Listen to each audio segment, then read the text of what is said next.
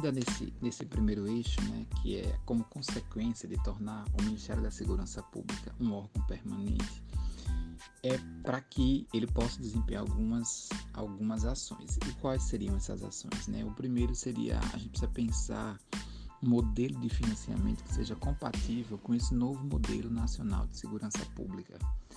É, então é preciso deixar muito claro é, para os nossos governantes, e isso até em proposta de redação, alguém precisa pagar a conta, né? Salário de policial custa, inteligência policial custa, material para fazer a pesquisa, a, a investigação, tudo isso tem custo. Diário de policial custa, delegado custa, é, colete balístico custa. Então, quem é que vai pagar e como é que isso vai ser financiado? Né? Então, é preciso implantar um, um, um modelo mais arrojado de financiamento, né? compatível com essa perspectiva nacional. Então, não dá para cada um ficar pensando de maneira isolada. E a gente precisa construir uma, uma estrutura de carreira é, nacional, seria também muito interessante. Um modelo de financiamento nacional para que a gente não tenha um estado vai lá, se destaca e faz um determinado tipo de arranjo.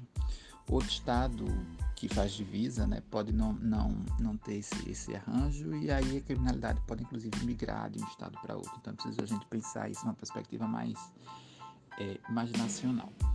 E aí entra também é, maior participação da União na execução orçamentária dos estados em segurança pública. Lembra que eu falei no áudio anterior que a segurança pública, assim como outras políticas, a maioria delas, elas não são executadas propriamente pela, pela política nacional. Elas são executadas pelos estados ou municípios, a depender aí. No caso da segurança pública, em especial, é praticamente dos estados, né, das, das unidades da federação. E, e a União caberia o quê? Então, é, neste caso aqui, caberia à União um repasse maior de recursos, porque é, embora o Estado ele seja aquele que, que, que, contrata o policial, que paga o salário do policial, a maior parte do que é arrecadado com impostos no Brasil vai para o governo federal.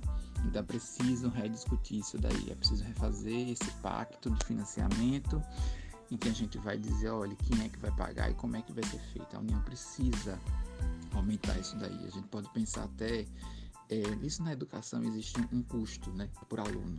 Né? E aí vou dar aqui uma, um, uma coisa muito básica, um conhecimento muito básico. Então você calcula assim, quanto é que seria, quanto é que custaria um aluno? É o CAC, o custo por aluno. Sei lá, vamos colocar aqui um número, não é bem esse. É dois mil reais. Então, cada estado consegue investir isso. O estado que não conseguir, o governo federal complementa esse valor. Então, a gente pode utilizar essa metodologia similar que a gente já faz, por exemplo, com o Fundeb. A gente pode pensar também isso em segurança pública, né?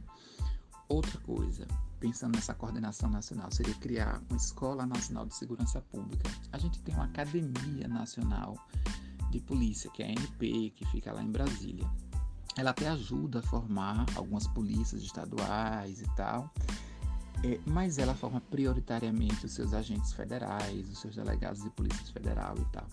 E a gente poderia pensar em nesse espaço daí uma grande escola de segurança pública nacional que pode funcionar tanto do ponto de vista presencial como EAD também, para que a gente possa até uniformizar as condutas, como agir, para que a gente possa educar o nosso policial, é, transmitir conhecimentos, questão legislativa, tal, abordagem. Então, isso seria interessante porque a gente deixaria de pensar é, não, deixaria de ficar a cargo de, até do comando, que, que a pessoa que tem um bom comando para que dê uma ordem legal, dê uma ordem politicamente correta ou até juridicamente correta, acho que até essa expressão melhor. E a gente passa a ter essa sensação de segurança maior, de, de, de conforto porque você sabe que existe uma cadeia de comando maior, existe uma certa padronização do jeito de fazer. O próprio policial vai né, poder tirar suas dúvidas também, saber como agir, como proceder, como fazer e tal. Então, essa Escola Nacional de Segurança Pública seria muito importante, até para treinamento físico também. Você pode pensar em treinamento tático, né? Quantas polícias a gente pode é, poderia estar tá enviando gente para fora para aprender com outras polícias. A gente pode estar tá trazendo gente de fora para poder formar os nossos policiais. E aí você poderia formar grupo por estados e depois esses grupos vêm para seus estados e replicam aquela técnica, aquela abordagem, a técnica de investigação. Então, se você imaginar isso, né, correndo, né, isso fluindo, né, a informação sendo divulgada, você consegue fazer com que aquela, essa informação chegue para o policial que está lá naquele povoadozinho do interior, lá, lá dos rincões né, do, do Brasil e tal. Isso é bom para ele, até saber como lidar, alterações em leis, quais são, o, o, que é que, né, o que é que existe enquanto pedido de proteção, quando ele deve encaminhar. Pronto, isso aí seria uma outra proposta. Uma outra coisa também seria implantar um Instituto Nacional de Estudos sobre Segurança Pública, porque como esse é um tipo de, de temática muito sensível, é muito comum as pessoas saírem emitindo suas opiniões, mas sem, sem o compromisso de reflexão sobre elas ou até o compromisso de reflexão dos dados. É, então, nesse ponto, ter um dado ele é muito interessante, porque o dado vai lhe guiar. O dado científico ele vai dizer que tipo de violência está acontecendo, onde está acontecendo, com quem está acontecendo, que horas está acontecendo. Então, repare que tudo isso pode é, subsidiar uma, uma alternativa né, para poder é, superar esse, esse de violência muito mais eficaz. Né? Quando você tem todas as informações sobre aquilo, é muito mais fácil. Aí você imaginar um médico. Quanto mais informação o médico souber sobre o seu paciente, quanto mais exames, quanto mais informação sobre o histórico, melhor ele vai poder definir a sua conduta. Mais eficaz tende a ser essa intervenção que ele vai ter. Na segurança pública não é diferente. Então é preciso que a gente pense. É, esse Instituto Nacional né, de Estudos sobre Segurança Pública, até para que a gente possa comparar variáveis, quem resolveu, resolveu como, resolveu por muito tempo, não resolveu, né, que tipo de ação é mais eficaz para cada crime, entendeu? E a gente pode replicar aquele modelo ali. Então, você sai de uma questão de tentativa e erro e passa a ser guiado por uma questão científica.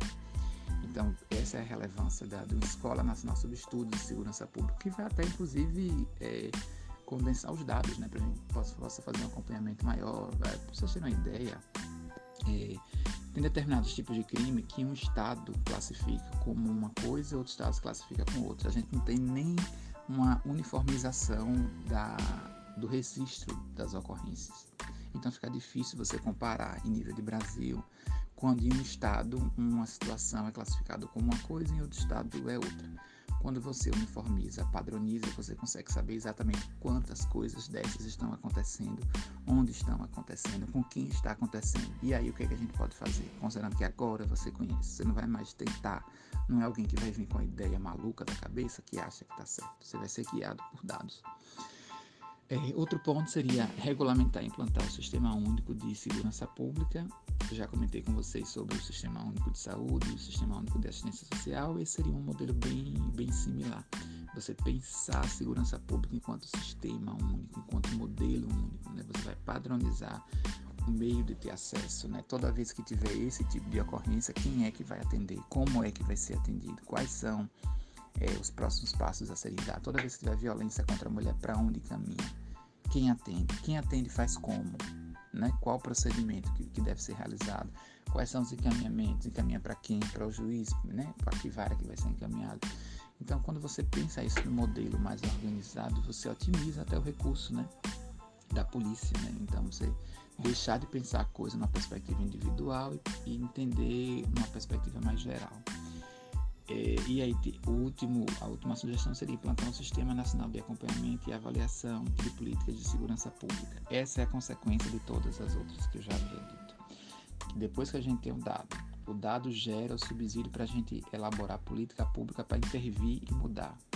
Interviu, agora a gente precisa acompanhar. A gente precisa ter uma rede de monitoramento e avaliação constante porque essa rede de monitoramento e avaliação ela vai dizer na execução da política pública o que está dando certo e o que não está dando certo. E o que não está dando certo, não está dando certo por quê?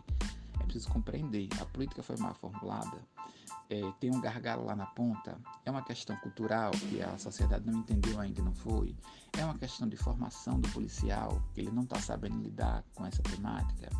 É, é ausência de equipamento, é falta de algum outro insumo que está impossibilitando, né? Porque é que nesse estado aqui deu e esse daqui não deu certo, né? O que é que faltou? É comando.